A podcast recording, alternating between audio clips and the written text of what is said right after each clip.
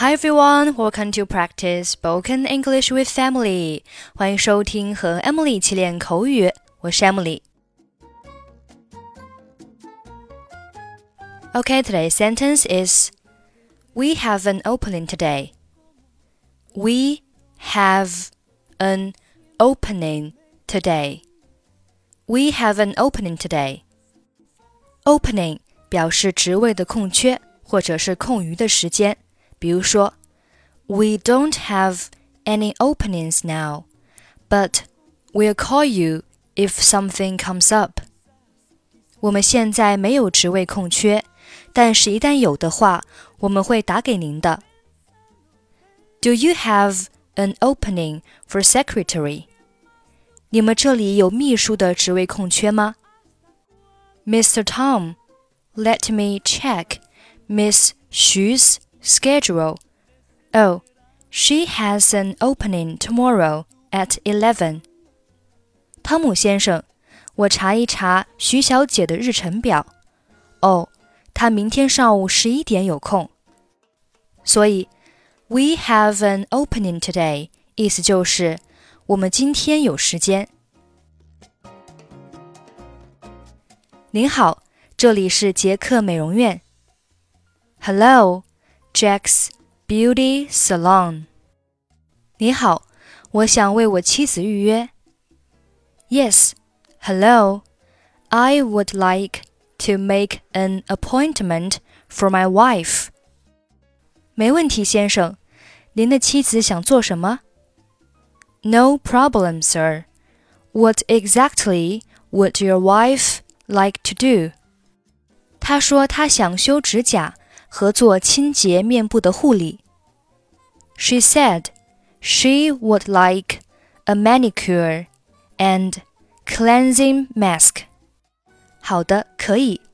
我们今天就有空。她今天下午能来吗？Okay, that's fine. We have an opening today. Could she come in this afternoon? 那太好了。 that's wonderful. 很好，下午三点怎么样？Good. How about 3 p.m.? 好极了。修指甲和面部护理需要多少钱？That's perfect. How much for the manicure and mask? 修指甲是三十美元，面部护理是五十美元。 the manicure is $30 and the mask is $50. 那稍微有点贵，能打个折扣吗？That's a bit expensive. Is it possible to get a discount? 我想我可以给她打八点五折。I think I can give her fifteen percent off. 你真是太好了。That is so kind of you.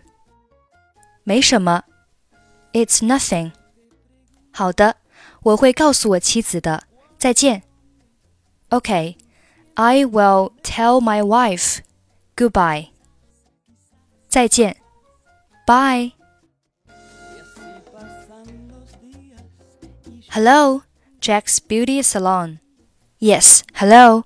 I would like to make an appointment for my wife. No problem, sir. What exactly would your wife like to do? She said she would like a manicure and cleansing mask. Okay, that's fine. We have an opening today. Could she come in this afternoon? That's wonderful. Good. How about 3 p.m.? That's perfect. How much for the manicure and mask? The manicure is $30 and the mask is $50. That's a bit expensive. Is it possible to get a discount? I think I can give her 15% off. That is so kind of you. It's nothing. Okay, I will tell my wife. Goodbye. Bye.